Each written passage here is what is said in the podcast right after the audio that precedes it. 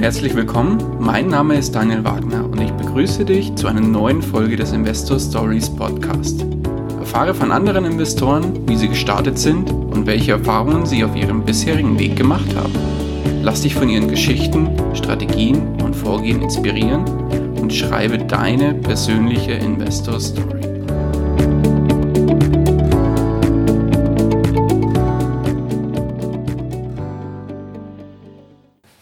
Hallo und herzlich willkommen zu einer neuen Folge des Investor Stories Podcast. Bevor wir zum eigentlichen Interview übergehen, ein paar kurze einleitende Worte von mir. Ich war zu Gast bei Florian Günther in Nürnberg und habe dort das erste Live-Interview tatsächlich geführt. Von daher bitte ich die Tonqualität etwas zu entschuldigen. Ähm, Im Hintergrund ist ein leichter Hall zu hören. Das hat folgenden Hintergrund. Wir haben den Tipp bekommen, in Nürnberg in der Uni gibt es geschlossene Räume, in denen man theoretisch so ein Interview führen könnte. Wir haben uns dann auch auf die Suche gemacht. Es war leider Samstag und da hat man gedacht, ja, da sind nicht so viele Studenten da, aber leider war, waren sehr viele fleißige Studenten da, die ähm, ja auch entsprechend die Räume genutzt haben, beziehungsweise teilweise waren die Räume auch verschlossen. Nun gibt es in den einzelnen Stockwerken offene Lern- Sitzplätze, die wir uns, wo wir dann uns auch nach längerer Suche einen zu eigen gemacht haben. Und leider war das ein größerer offener Raum, der zwar leise war, in Anführungszeichen, aber einen größeren Hall als Ergebnis hatte. Herausgekommen ist nichtsdestotrotz ein wahnsinnig tolles Interview mit einem sehr, sehr angenehmen und interessanten Gesprächspartner. Ja, und jetzt will ich dich nicht mehr länger auf die Folter spannen. Viel Spaß beim Interview mit Florian Günther. Hallo und herzlich willkommen zu einer neuen Folge des Investor Stories Podcast. Heute mit einer kleinen Premiere, das erste wirkliche Live-Interview. Und zwar bin ich heute in Nürnberg bei Florian Günther. Grüß dich. Hallo Daniel, mir gegrüßt. Schön, dass es geklappt hat. Florian, würdest du zwei, drei Sätze zu deiner Person sagen und dich vielleicht kurz vorstellen? Gerne, Daniel, gerne. Ja, erstmal danke für die Gelegenheit, heute auch ähm, bei deinen Zuhörern zu sprechen. Grüße von meiner Seite. Und vielleicht gleich vorneweg, äh, entschuldigt meinen fränkischen Dialekt, den kann ich nur teilweise ausstellen. Ich selbst bin 31 Jahre und komme aus Hersbruck, das ist im Nordosten von Nürnberg. Bin da groß geworden. Hab, bin jetzt seit äh, Oktober 2018 auch Papa geworden von einem kleinen Mädchen, unsere kleine Timea. Sehr gut, Glückwunsch. Danke dir, Daniel, danke dir. Also äh, Gott sei Dank kann man auf dem Podcast ja keine Augenringe erkennen, von dem her ist alles gut. Ich kenne das selber, meine Tochter ist jetzt eineinhalb Jahre alt. Ah, sehr cool. Von daher gleich, ich, ich, weiß noch, was dir noch bevorsteht. Danke. Okay. Und ja, ähm, von meiner Seite, äh, ich habe lange Zeit in der Bank gearbeitet, in der Raiffeisenbank in Hersbruck, habe da auch eine Ausbildung gemacht. Habe dann mich dazu entschieden, das Ganze dann auch berufsbegleitend dann nochmal zu vertiefen in Form von einem Studium. Und ähm, ja, habe mich dann aber dann dazu entschieden, ähm, ja, da auch nochmal mein eigenes Ding dann irgendwie draus zu machen. Und ähm, ja, heute ist es so, dass ich ähm, einige Immobilien in Nürnberg besitze, mhm. habe Bücher zum Thema Aktienanalyse und äh, Aktien allgemein bzw. Vermögensaufbau geschrieben. Mhm. Ähm, habe mich bei einigen äh, Unternehmen beteiligt, besitze selbst auch komplette Unternehmen. Oh, okay. Und ähm, ja, ähm, genau, das ist soweit von meiner Seite. Ja, sehr schön. Wie ging es denn bei dir überhaupt los, dass das Thema Finanzen bzw. Investieren für dich ein Thema geworden ist? Ja, das hat relativ früh angefangen, muss ich sagen. Also mein Vater war lange Zeit selbstständig, hat eine Firma gehabt, die er dann verkauft hat und hat so sich auch immer mit Finanzen beschäftigen müssen, sage ich jetzt mal. In seinem Fall war es tatsächlich müssen. Und ähm, hat dann aber gemerkt, okay, das ist ein Thema, das müssen meine Jungs oder meine Kinder, also wir sind vier Geschwister, mhm. die müssen das eigentlich ein bisschen besser drauf bekommen als ich. Und so hat er mir dann, ich bin der Zweitgeborene, komisch, es war auf der Toilette tatsächlich gelegen, so auf der Seite, ja, war seine Toilettenlektüre und das Buch hieß ähm, Ein Hund namens Money von Bodo, Bodo Schäfer. Schäfer, sehr gut. Ganz genau. Und ich hatte damals natürlich keinen Bezug zu Finanzen oder solchen Themen, mhm. aber mir hat offensichtlich das Cover recht gut gefallen und so habe ich den Vater gefragt, ob ich es lesen darf. Und dann habe ich das halt vom Klo in mein Zimmer mitgenommen und dann habe ich das durchgelesen Und das hat bei mir einen ziemlichen ähm, ja, Mindset-Change, sage ich jetzt mal, ausgelöst, muss ich echt sagen. Das okay. Buch war so motivierend geschrieben. Wahrscheinlich einige deiner Zuhörer äh, können das bestätigen. Mhm. Der, der Bodo Schäfer schreibt die Bücher richtig gut. Ist auch eine Empfehlung von meiner Seite. Ähm, das hat bei mir einfach gesagt, okay, meine ganzen bisherigen Berufswünsche, wie zum Beispiel Frauenarzt oder Feuerwehrmann, die werde ich jetzt mal ad acta legen und habe mich dann tatsächlich für den Beruf des Bankers dann ab dem Zeitpunkt auch fokussiert und dann umgesetzt. Okay. Und das waren so die ersten Punkte dann auch, wie ich dann ähm, ja, mit Finanzen und, und den ganzen Themen in Berührung gekommen bin. Okay, wie alt warst du da? Wie gesagt, elf Jahre. Ah, sehr gut. Ja. Okay. Ja, und dann hast du im Prinzip dein finanzielles Mindset durch das Bodo Schäfer Buch aufgebaut. Wie ging es dann weiter? Wo hast du die ersten Investmenterfahrungen gemacht? So ist es. Also ich äh, habe dann äh, relativ schnell angefangen für die Sache auch zu brennen, habe meinen Vater täglich damit gelöchert und es war zu der Zeit, als diese Dotcom-Blase ähm, im Entstehen war mhm. und dann aber auch über die, über die Zeit des Zerberstens dann hinweg. Das, das so in der Zeit war, habe ich da ungefähr dieses Buch gelesen und ähm, habe zu meinem Vater gesagt, weil er da viel auch mit Aktien spekuliert hat, tatsächlich spekuliert. Okay. Und habe ich gesagt, ich will da mitmachen haben natürlich keine Kohle gehabt. Ja, ist ja klar, mit elf Jahren halt irgendwie mein Taschengeld, paar Euro oder so. Okay. Aber zu eins hat es gelangt und das kann ich noch sagen. Es hat, mit elf Jahren habe ich Deutsche Post AG äh, zwei Aktien gekauft und ähm, noch Aktien. Fällt mir jetzt der Name nicht ein. Singulus, so hießen okay, sie. Okay, ich. Ja, das war damals, die haben so, damals war das ganz neu, DVDs haben die dann da so, aber die Maschinen dazu. Irgendwie so war okay. das. Ja. Zumindest war das das, was ich geglaubt habe. Ja. Okay. Und äh, mit elf kannst du natürlich noch kein Depot eröffnen. Damals war das auch noch äh, schwierig und mm, ja, also habe ich es von meinem Vater in, in äh, Form eines Dokuments dann abgekauft und es war in seinem Depot halt gelegen. Also mhm. er hatte quasi Deutsche, po Deutsche Post Aktien, okay. 40 Stück oder so und ich habe ihm dann quasi zu dem Zeitpunkt, zu dem Kurszeitpunkt die Kohle in bar gegeben und haben halt so gesagt, okay, das ist jetzt ab dem Zeitpunkt meins. Zwei können dir genau. davon fertig. Ja, cool. sehr schön. Das, das mit elf so, Aktionär. Mit elf war ich Aktionär, ganz genau. Ja, sehr gut. Ähm, was zu dem Zeitpunkt eigentlich mehr auf Insidergeschäfte basiert war. Ja? Also mein Vater hat gesagt, mach das und das und dann habe ich das gemacht. Aber ich war halt, äh, in meiner Welt war ich der König, weil ich hatte Aktien und ja, war eine richtig coole Sache. Schön. Wir hatten dann auch... Ähm, mein Vater hat hier in, ähm, auch Lieferanten gehabt in der, in der Laserbranche. Also Erlangen ist eine Welt, oder zumindest deutschlandweit eine Hochburg der Lasertechnik. Okay. Und ähm, da gab es damals das Unternehmen Wavelight. Okay. Und das waren damals tatsächlich, wenn du mich heute fragst, ich hoffe, dass die Verjährungsfrist ist schon gegeben. Das waren Insidergeschäfte, die wir da gemacht haben. Da hat mein Vater gesagt, kauf die, die gehen durch die Decke. Was haben sie gemacht? Ja, die sind natürlich um 25% gefallen. Ja. Sehr gut. Und äh, so, das waren halt dann die ersten ganz schlimmen Erfahrungen für mich halt auch, weil wenn mhm. dann mal so ein Ding 100 Euro nach unten kracht, für einen Elfjährigen äh, bricht dann die Welt zusammen. Ja, das ist mhm. klar. Also natürlich heute auch noch, das ist keine Frage.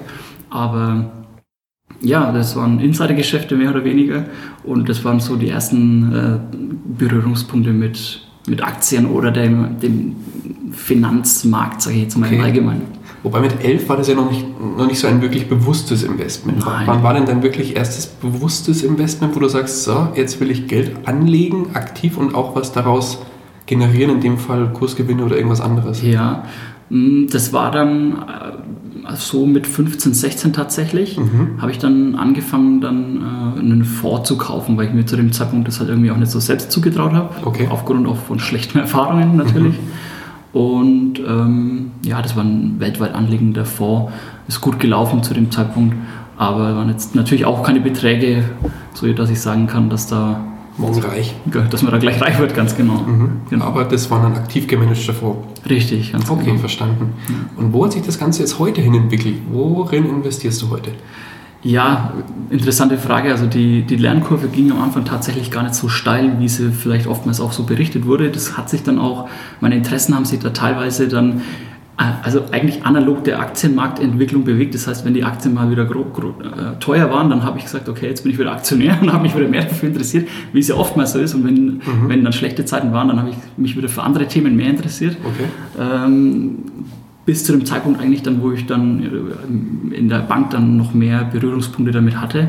Aber auf deine Frage zurückzukommen, Daniel, welche, wo sich Sinn entwickelt hat, ähm, ja, heute investiere ich in Unternehmen, die Aktien basiert sind, also die öffentlich handelbar sind, also Aktiengesellschaften, ganz normal. Mhm. Ich investiere aber auch in äh, nicht handelbare Akt äh, Unternehmen, also in dem Fall GmbHs, Unternehmensbeteiligung oder versuche auch selbst Unternehmen aufzubauen. Okay. Und ähm, seit 2013 ähm, habe ich auch angefangen, zu dem Zeitpunkt irgendwie auch hobbymäßig, keine Ahnung, äh, ja, bin da mehr so auch dazugekommen, also so auf, äh, ja, auf, auf, auf, Zuruf eigentlich, habe ich Immobilien gekauft und ja, heute ähm, haben wir einige Immobilien in Nürnberg, mhm.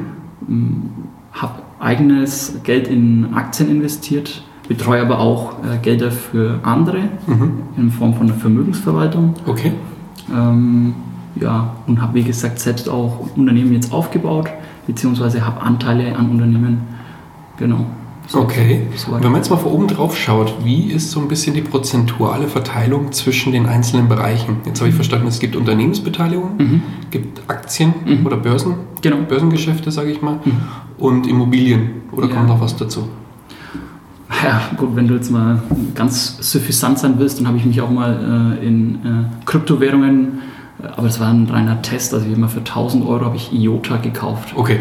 Äh, das war, ich kann dir das weder Datum noch Kurs nennen. Also ich habe das komplett für mich abgeschrieben. Aber das nur by the way. Und wenn du das jetzt mal ähm, in Prozent ausdrücken möchtest, dann, ja, dann, dann würde ich sagen, also die Hälfte wahrscheinlich sind Aktien. Okay. Ähm, dann wiederum ein Viertel davon sind Immobilien. Okay. Und das Problem bei den nicht börsennotierten Unternehmen ist ja immer, dass du keinen Preis aufrufen mhm. kannst. Also, ähm, aber für, für die Art und Weise, wie ich die Geschäfte verstehe, würde ich dann, dann nochmal sagen, 25 Prozent okay. in Unternehmensbeteiligungen. Ja. Okay, ja, sehr gut. Dann haben wir jetzt drei Baustellen. Ja, drei Riesenbaustellen. Drei Riesenbaustellen. das ist es. Bei allen dreien gehe ich von aus, ist dein Ziel, das weiter aufzubauen oder auch auszubauen, in dem Fall Unternehmensbeteiligungen, vielleicht auch neue Unternehmensbeteiligungen zu generieren. Ist dem so? Mm, das war der ursprüngliche Plan, Daniel, aber mittlerweile muss ich eigentlich sagen, verstehe ich das Ganze ein bisschen anders. Also heute kann ich sagen, was habe ich bisher geschafft oder mir, mir aufgebaut? Mhm. Ich habe mir Möglichkeiten geschaffen. So, und heute äh, bin ich nicht mehr der Florian Günther, der vor zehn Jahren war. Das ist keine Überraschung. Aber vor zehn Jahren bin ich noch hingegangen und habe gesagt, okay, ich bin Value Investor. Mhm. Ich habe das auch in der Bank gelernt. Ich weiß, wie man Unternehmen analysiert. Ich kann dir ganz genau sagen, wie der inhärente Wert eines Unternehmens ist. Das war so die Kernkompetenz.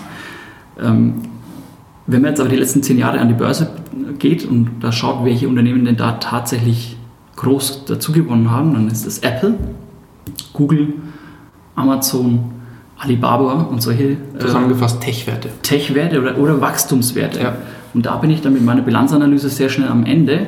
Ähm, da gibt es dann auch wieder ganz andere Bewertungsverfahren, das ich dann im Übrigen auch in meinem Buch dann anspreche. Mhm. Aber ähm, so habe ich dann für mich erkannt, okay, du musst, weil, weil was ist, wenn du mit einem Buchwertverfahren oder mit einem KGV-Multiplikator auf Zahlen kommst, wo du einfach nur mehr investieren kannst? Mhm. Dann stehst du auf der Seitenstraße mit deiner Kohle möchtest gerne, aber kannst nicht, weil du hast ja Regeln, nach denen du arbeiten musst. Mhm. Und dann habe ich gesagt, okay, was gibt es denn noch? Und dann habe ich mir überlegt, okay, Immobilien sind doch ganz interessant. Dann habe ich angefangen, mir Immobilien zu, äh, also ein Immobilienportfolio aufzubauen.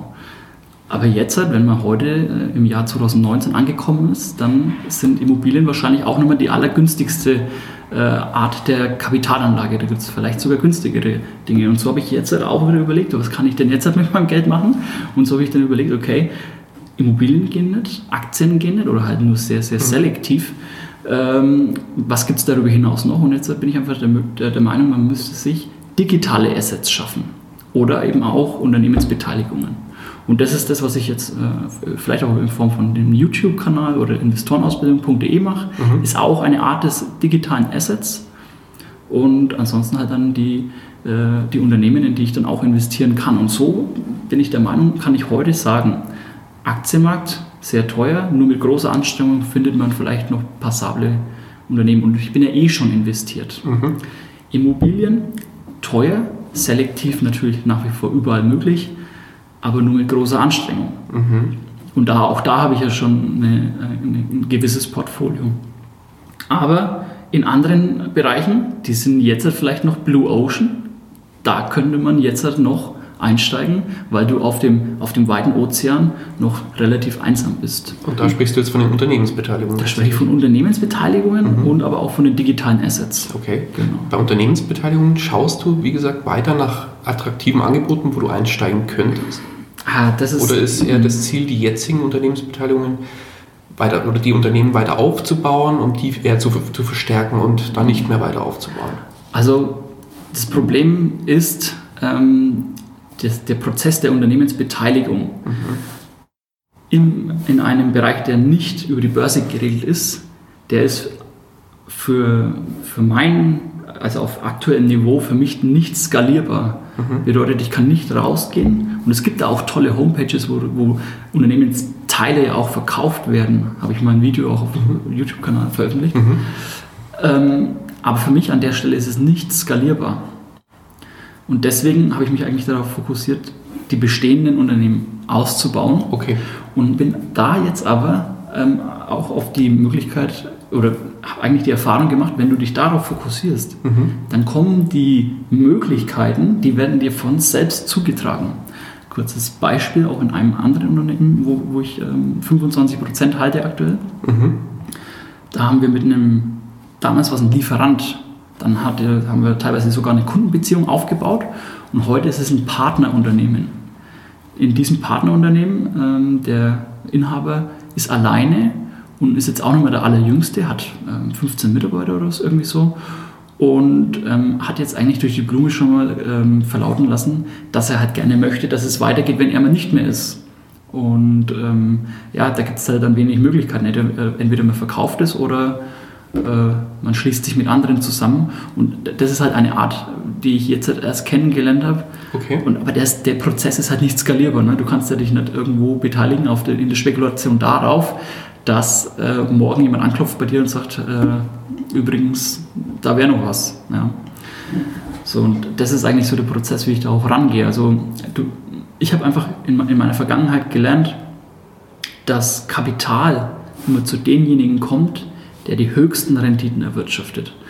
Also ich gehe sogar so weit, derjenige Immobilieninvestor, der die höchsten Renditen erwirtschaften kann, der wird am Markt überleben. Derjenige, äh, derjenige Aktieninvestor, der die höchsten Renditen erwirtschaften kann, der wird langfristig überleben. Ich, ich, überleben hört sich jetzt total drastisch an, aber ich lasse es mir mal so überspitzt dastehen. Mhm. Und wenn du jetzt heute in München bei 10.000 Euro den Quadratmeter eine Immobilie kaufst, dann ist es halt nicht mehr möglich, die höchsten Renditen zu erwirtschaften. Also ist es halt aktuell für mich keine, keine Chance, da in München äh, zu kaufen. Mhm. Aber es gibt halt noch andere Möglichkeiten. Und deswegen unter dem, immer unter dem Wissen, die höchsten Renditen erwirtschaften zu müssen, und da versuche ich mich im Übrigen auch selbst zu challengen, bedeutet letztendlich, also das ist auch wieder ein Teil meiner Aktienanalyse, ich gehe sehr stark auf die erwirtschafteten Eigenkapitalrenditen. Denn was ist es denn, was du einem Unternehmen zur Verfügung stellst? Du stellst dem Unternehmen Eigenkapital zur Verfügung. Fremdkapital kriegen sie von der, von der Bank, aber Eigenkapital müssen sie sich über die Börse besorgen. Also da gibt es auch einen gewissen Wettbewerb. Mhm.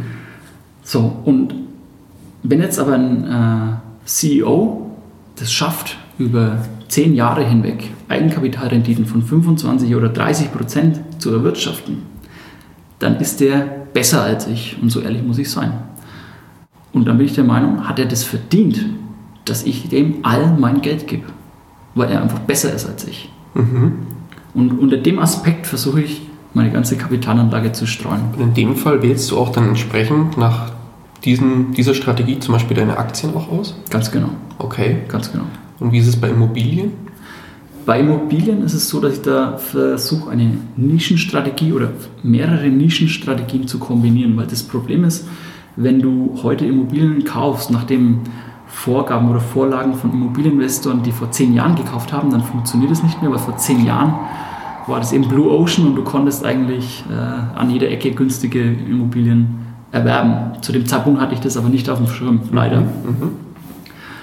Heute versuche ich einfach Dinge anders zu machen als andere und ähm, versuche da in die Nische zu gehen. Bedeutet, meine ähm, Immobilien sind überwiegend alle klein. Also die letzte, die ich jetzt gekauft habe, die war 100 Quadratmeter, die war groß, aber ansonsten alle klein. Das heißt zwischen 25 und 40 Quadratmeter. Okay. Alle möbliert. Okay. Und ähm, ich in, vermiete alles an X-Pads. X-Pads sind ausländische Fachkräfte, Okay. die, die kommen aus ähm, Indien, Mhm. USA, you name it, überall. Und hier letztendlich sehr viel Geld verdienen, eine hohe Arbeitsbelastung haben, bedeutet wenig in deiner Immobilie sind und nach einem Jahr oder vielleicht zwei Jahren wieder gehen von selbst. Die haben kein Interesse hier lang zu, zu Oh, interessant, okay. das ist meine Nischenstrategie, die ich im Übrigen auch nicht selbst erfunden habe, sondern habe auch, wie du, Daniel, andere erfolgreiche Investoren auf YouTube äh, ja, interviewt Mhm. Und ähm, habe da eben auch jemanden kennengelernt, der in München so 2009 angefangen hat und heute ja, weit über 20 oder 30 solche Immobilien in München hat Okay. und auch nicht mehr arbeiten muss. Oh, interessant. Ja. Wie kommst du an diese, ähm, diese Mieter, nenne ich es mal? Ja, ähm, letztendlich gibt es da verschiedene Gruppen. Also solche Leute, du musst ja sehen, wenn du neu bist in einem Land, das vielleicht sogar nicht deine Sprache spricht und auch, ja, sagen wir mal, mit unseren Weißwürsten oder hier Schäuferler in Franken, ja, Genau. ähm, das ist ja nicht gerade die Spezial äh, Lieblingsspeise eines Inders, Mhm. sondern dann versucht man, also Gleiches orientiert sich immer an Gleichen, also machst du eine Facebook-Gruppe auf, wo nur Inder reinkommen. Okay. Und da versuche ich halt auch reinzukommen. Als Nicht-Inder. Als Nicht-Inder, ganz genau. Sehr gut. Ja, und dann sage ich halt, gut, da muss man mal aufpassen, weil das manchmal ein bisschen spammy auch rüberkommt. Aber ähm, da kann man dann eben dann durch gewisse ja, Mittelsmänner dann teilweise auch ähm, ja, da seine Zielgruppe erschließen. Okay. Das ist so die Zielgruppe. Aber du suchst nicht explizit zum Beispiel über Unternehmen oder gehst auf Unternehmen zu und sagst, ich habe da fünf Wohnungen. Ähm, das habe ich auch schon gemacht, Daniel, Mhm. aber war weniger von Erfolg gekrönt, da die teilweise, ich kann jetzt hier in der Nürnberger Region sagen, ist ja Puma, Adidas, Scheffler und äh, wirklich große Weltkonzerne auch. Genau. Ähm, die haben teilweise selbst Immobilien. Ah, okay. Ja, also die haben dann so einen Onboarding-Prozess, wenn halt mal wieder ein Schwung Inder kommt Okay. für die Jungs von Adidas, Ja. ähm, haben die Wohnungen in Herzogenaurach, Erlangen und Nürnberg. Okay. Und der Onboarding-Prozess beinhaltet auch eine vierwöchige äh, Einklimatisierungszeit, sage ich jetzt mal, wo dann auch die Wohnung gestellt wird. Okay. Und in der Zeit müssen die aber was finden dann. Okay. Und dann nach diesem Prozess, also nach diesen vier Wochen, da trete ich dann zur Stelle. Okay. Habe da auch schon versucht, so Aushänge bei den Firmen zu machen oder versucht auch persönlich da ins Gespräch zu kommen. Aber wie gesagt, ein bisschen mit weniger Erfolg. Okay. Gut, was nicht ist, kann ja noch werden. Ja, klar.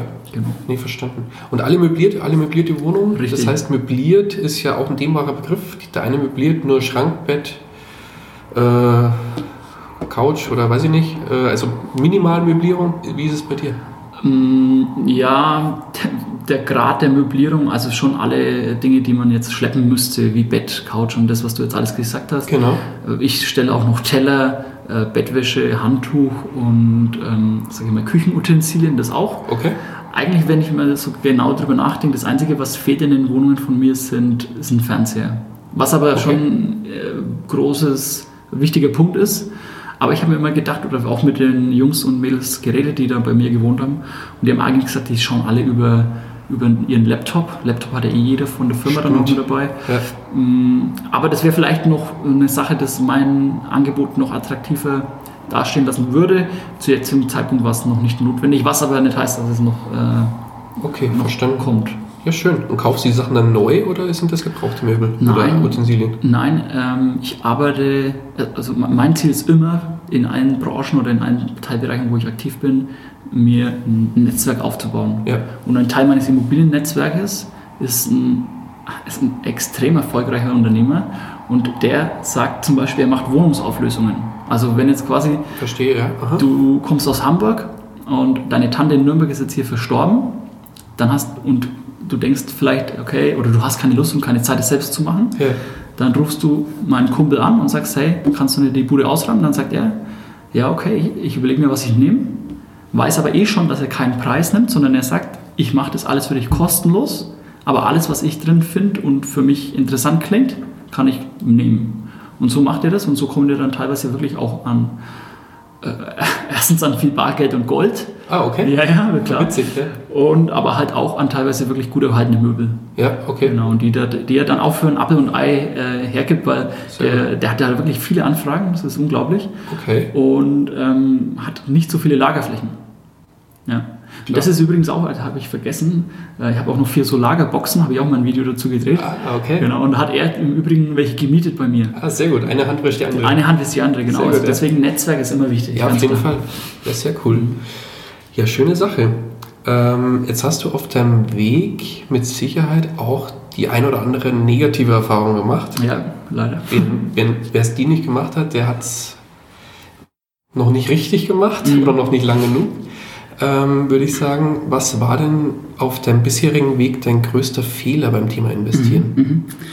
Ähm, Fehler beim Investieren, und das hat jetzt nichts mit Arroganz zu tun, habe ich keinen gemacht, was keinen gibt. Und jetzt, jetzt drifte ich vielleicht ein bisschen in den NLP-Bereich ab, aber das habe ich für mich sofort eigentlich, oder erst, auch, jetzt, auch erst in letzter Zeit erkannt, Fehler sind deine Chance zu wachsen. Ja, klar. Und so habe ich eigentlich in meinem, ich mache heute jeden Tag, äh, erarbeite ich mir Chancen, um zu wachsen, aber Fehler mache ich eigentlich keine mehr. Okay, du definierst das nicht als Ich Fehler. ganz genau. Okay. Aber das allein, wenn du diesen Mindset-Change hinbekommst, das ist ein extremer Mehrwert für dich. Dann stelle ich die Frage anders. Ich, beantworte sie dir auch Was, so. was war denn dein, deine schlimmste Chance, wo du am meisten wachsen konntest? Ja, genau. Also am Ende des Tages waren es eigentlich immer die Dinge, die ich nicht gemacht habe, weil ich halt immer auch, ähm, ja, erstens mit meinem Geld arbeite, aber auch mit Geld von anderen. Und ähm, da schon versuche halt natürlich mehr zu, zu erarbeiten, aber auch gleichzeitig vorsichtig bin und vorsichtig sein muss. Und so habe ich zum Beispiel große Chancen einfach liegen lassen. In 2010 Google nicht gekauft, Apple nicht gekauft, Okay. solche Themen. Ähm, habe trotz dem Wissen, dass vielleicht Kryptowährungen jetzt nicht das Nachhaltigste sind, da rein investiert, war auch nur ein minimalster ja- Betrag. Aber die, die größten Fehler oder die größten Dinge, wo ich am meisten gewachsen bin, war die Erkenntnis im Nachhinein, hättest du es doch gemacht. Gut, hätte, hätte ist leider immer schnell gesagt dann im Nachgang, gell? Ja. aber verstanden. Drehen wir das Blatt um. Mhm. Was war dein äh, größter Erfolg, den du für dich als größten Erfolg verbuchen würdest? Ja, die Frage ist jetzt natürlich weit gefasst. Ähm, der größte Erfolg, würde ich jetzt sagen, der ist mir jetzt im Oktober mit meiner kleinen Tochter geglückt, das ist klar. gut. Ja, perfekt. Ähm, und, und, und erfolgreich ist natürlich, dass wir alle gesund sind und wirklich äh, das, aber ich denke, dass die Frage zielt auf finanzielle und monetäre äh, Dinge ab. Nicht nur. Nicht nur, Für dich persönlich größter Erfolg. für mich persönlich größter Erfolg. Also mein allergrößter Erfolg war definitiv, ja, die Frau meines Lebens kennenzulernen und die zu heiraten. Das ist mir ein größter Erfolg, weil die mich zu, auch definitiv zu dem gemacht hat, was ich heute bin. Also die ist äh, unglaublich kritisch, die ist, die ist so schlau, die ist tausendmal schlauer als ich. Und äh, die sagt mir eigentlich, und das ist das Bemerkenswerte an der Frau, unterschwellig lenkt die mich. Meine Frau lenkt mich und macht mich zu dem, was ich mache, was ich bin. Und äh, weil wenn, ich bin so ein Typ, wenn mir einer heute sagt, Flo, mach das, räum dein Zimmer auf oder irgendwas, ja, kommt wahrscheinlich noch aus Kindheit, dann mache ich es einfach nicht. Habe ich keinen Bock dazu. Alleine Trotz. Ganz genau, Ja, nur klar. der Trotz, ne? Und da hat meine Frau halt irgendwie einen Weg geschaffen, mich zu manipulieren, möchte ich jetzt schon fast sagen. ja, das ist der Hammer. Ja, sehr cool. Nee, schön. Schöne Sache. Jetzt hast du selber auch. Äh, nee, ich muss die Frage anders stellen. Jetzt bist du ja schon auf, eine, auf deiner Reise sehr weit, würde ich, würde ich behaupten, im Vergleich zu dem einen oder anderen, der jetzt noch einsteigen will in das Thema Investieren. Was hast du denn noch für Ziele, die du dir im Bereich Investieren gesetzt hast und gerne erfüllen würdest? Also Ziele waren für mich schon immer ein ganz wichtiger Antriebsfaktor. Mhm. Ich habe seit jeher meine Ziele aufgeschrieben, also seit ich in der Ausbildung bin. Alle schriftlich niedergelegt, Mhm. es sind jetzt mittlerweile auch schon ein paar Seiten dann zusammengekommen. Mhm. Und wenn dir hier ein, ein rondellierendes Konzept an bedeutet, ich habe ein Ziel, das halt aufs Ende des Jahres ausgerichtet ist, Mhm. was will ich dieses Jahr unbedingt erreicht haben, Ja. dann fünf Jahre, was möchte ich jetzt in diesem Fall 2024 Mhm. erreicht haben und dann noch, ähm, was möchte ich im Jahr 2029 erreicht haben. Also in zehn Jahren. Mhm. Ganz genau. Und so geht es äh, Jahr für Jahr weiter. Und mal um einen kleinen Einblick in die diesjährigen Ziele vielleicht zu geben, das war ja, Ja, klar, gerne. Die, also mein Ziel ist jetzt dieses Jahr die zehn Wohnungen voll zu machen. Sehr gut, okay. Bin jetzt da aber auch natürlich immer sehr preisaffin, das ist das Problem. Das sind zwar schriftlich fixierte äh, Ziele, aber würde da nur des Zieles willen nicht jeden Preis eingehen. Klar. Deswegen muss das Ganze natürlich immer auch Hand in Hand gehen. Ähm, ja, ein weiteres Ziel ist dann auch jetzt die, die, die siebenstelligen äh, Umsätze im Bereich der Unternehmensbeteiligungen zu knacken. Okay. Das wäre der Hammer. Ja, und das ist ein, ein kleiner Ausblick aus, aus, oder Ausschweif aus meinen schriftlich fixierten Zielen aus dem Jahr 2019. Ja, sehr gut. Bin gespannt. Ich wir, auch. Wir sprechen in einem Jahr nochmal. Würde ich gerne, ja. ähm, jetzt hast du ja auch erwähnt, dass du eigene Bücher geschrieben hast. Mhm. Wie ist es denn bei dir beim Thema Bücher allgemein bestellt? Liest du selbst sehr viel oder wie ist es da bei dir? Ja, also ich habe in der Vergangenheit sehr, sehr viel gelesen Mhm. und da auch viel gelernt und ähm, versucht es auch alles umzusetzen. Äh, Und da habe ich eigentlich die Erfahrung gemacht, jedes Buch bringt dir auch immer ein Stückchen weiter, wenn es auch nur ein kleines Stückchen ist. Genau. Und ähm, kann daher sagen, ich lese viel, aber heute muss ich sagen, lese ich eigentlich andere Bücher, als wie ich es noch vor fünf oder zehn Jahren gelesen habe. Klar, man entwickelt sich ja auch selber weiter. Genau, richtig. Also Aha. wo ich angefangen habe, habe ich halt dann Der reichste Mann von Babylon gelesen, Bodo Schäfer habe ich schon genannt. Mhm. Äh, solche, solche Autoren, die ich alle empfehlen kann, was richtig gut war. Ja. Heute hat sich das Ganze dann auch teilweise in, in, in Fachtexte geändert. Ich versuche mich halt in, in dem Bereich, also das eine ist ein Ingenieurbüro, versuche Okay. mich halt in dem Bereich da stark einzulesen, weil das halt einfach in meiner Kompetenz noch fehlt. Oder versuche mich auch in Marketing-Themen mit einzulesen, NLP-Bücher, solche Okay. Themen, genau. Also ähm, deswegen abhängig davon, von dem Stand, wo du jetzt ja gerade bist, Ja, ähm, würde ich sagen, wenn du, wenn du bei Null startest, dann kann ich das Buch von Bodo Schäfer empfehlen, ein Hund namens Money. Money, genau. Genau. Und das letzte Buch, was ich jetzt zum Beispiel zum Thema Aktien gelesen habe, was sehr, sehr gut war, Ja. war Rule Number One von Phil Town. Okay. Ich weiß nicht, ob du das kennst. Nein. Das ist äh, interessant, weil dieses Buch ähm, dir äh, Schritt für Schritt einen tollen Analyseprozess gibt und der ist jetzt halt nicht so akademisch. Also er selbst war irgendwie, ich glaube, ich habe es auf, ähm, auf Englisch gelesen, er hat, glaube ich, sich als Gärtner oder irgendwie sowas vorgestellt. Okay. Und da, daher ist es halt nicht so ein äh, hochgeschalter Finanzautor, der Okay. das dann halt recht ähm, gut darstellt. Ja, sehr gut. Mhm. Okay. Dann pass auf, kommen wir zu einer ganz anderen Frage. Wie gesagt, du bist ja jetzt in deiner Reise schon sehr, sehr weit unterwegs. Aber jetzt stell dir mal vor, jetzt müsst, oder jetzt würde quasi der Reset-Button gedrückt werden. Mhm. Jetzt geht es ums Thema finanzieller Neustart. Du wachst jetzt morgen in einem komplett fremden Körper auf.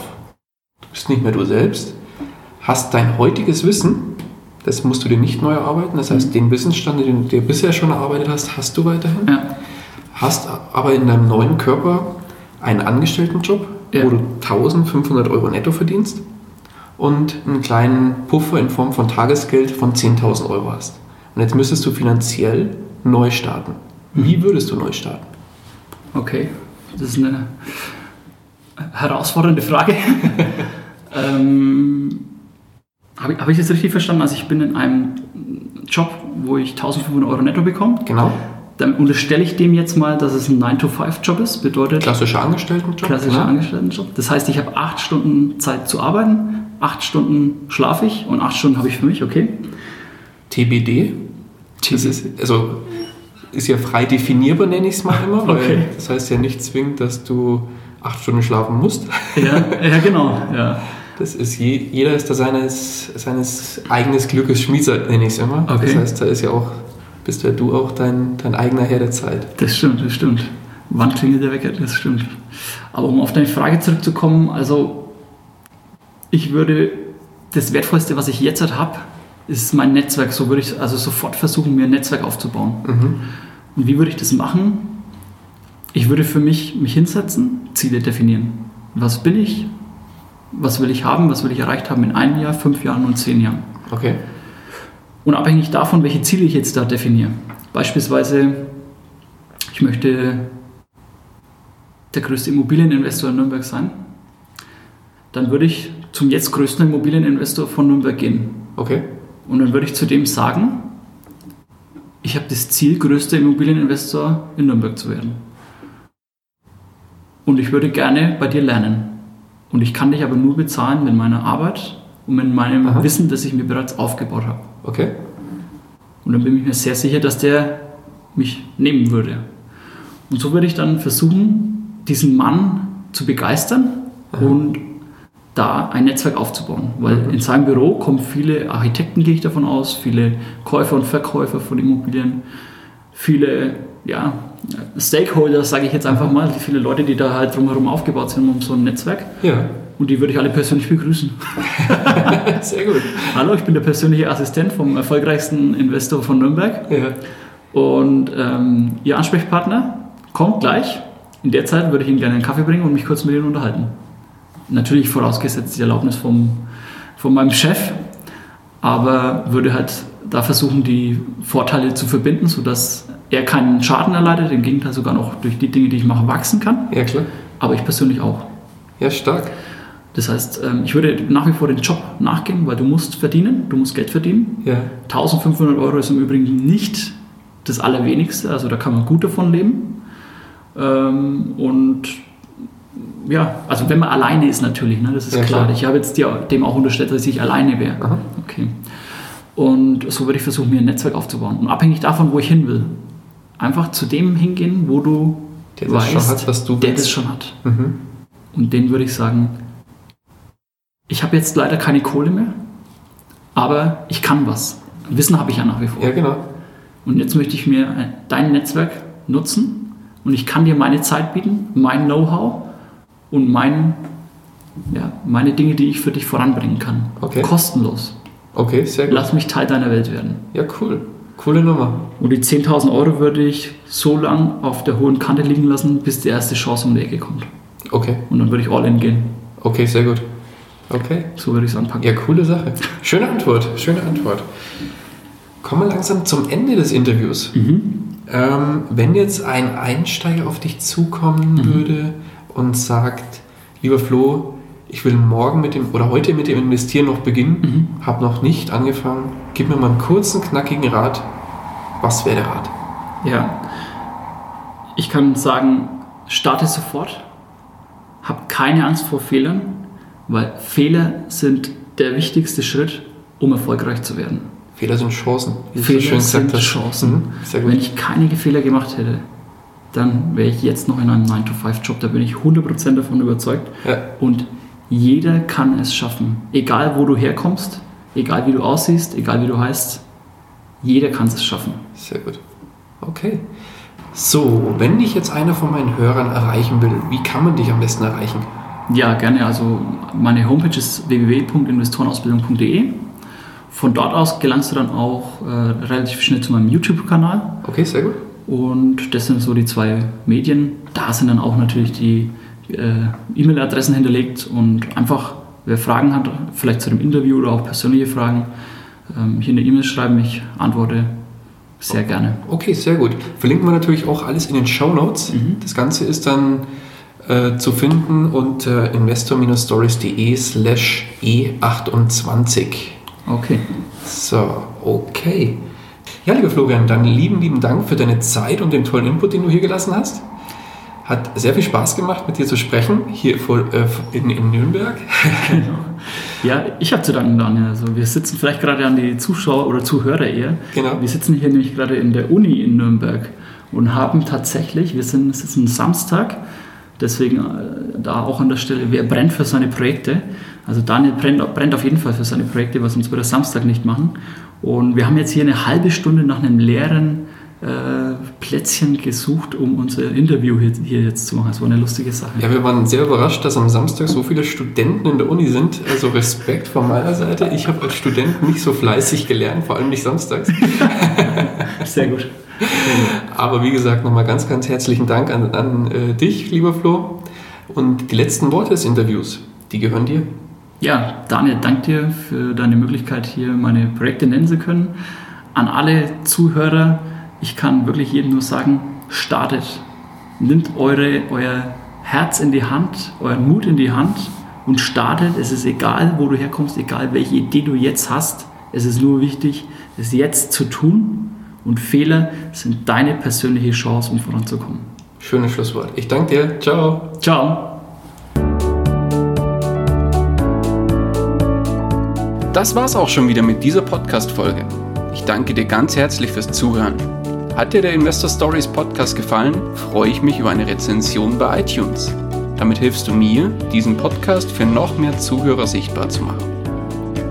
Ich freue mich, wenn du auch beim nächsten Mal wieder mit dabei bist. In dem Sinne, habe die Ehre, dein Daniel.